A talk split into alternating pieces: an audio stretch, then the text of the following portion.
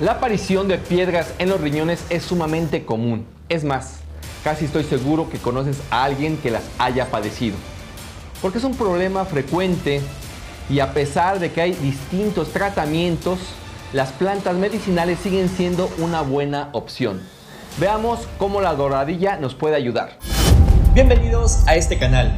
Aquí encontrarás tips, estrategias, consejos y recomendaciones saludables que te ayudarán a conseguir más rápido y de manera más fácil una mejor salud. Así que aprovecha los videos, infografías y podcasts que preparamos para ti. ¿Estás listo? Hola, ¿qué tal? Mi nombre es Víctor Hugo. Hoy vamos a platicar de cómo atender las piedras en el riñón con una planta medicinal llamada doradilla que ha mostrado buenos resultados. Esta información la traemos para ti gracias a nuestro patrocinador Botícate. Se calcula que un 11% de la población mexicana presenta algún tipo de problema con los riñones. Por ejemplo, los hombres entre los 20 y 30 años de edad son quienes sufren con mayor frecuencia cálculos renales.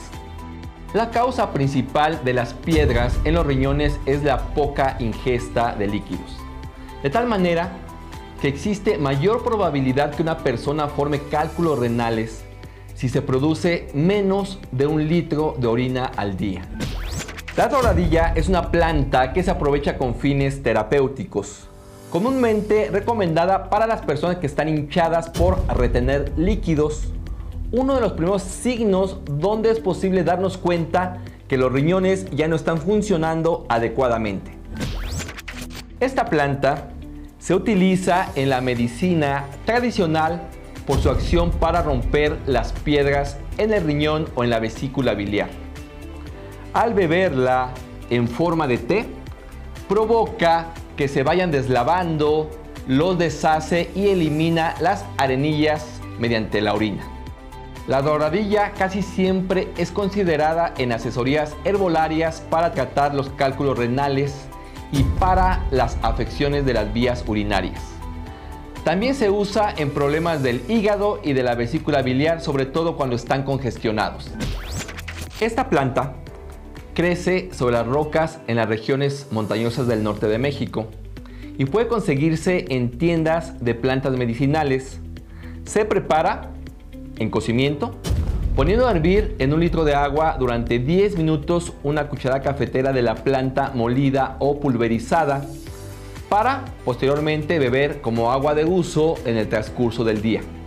De esta manera podemos aprovechar todas sus propiedades terapéuticas.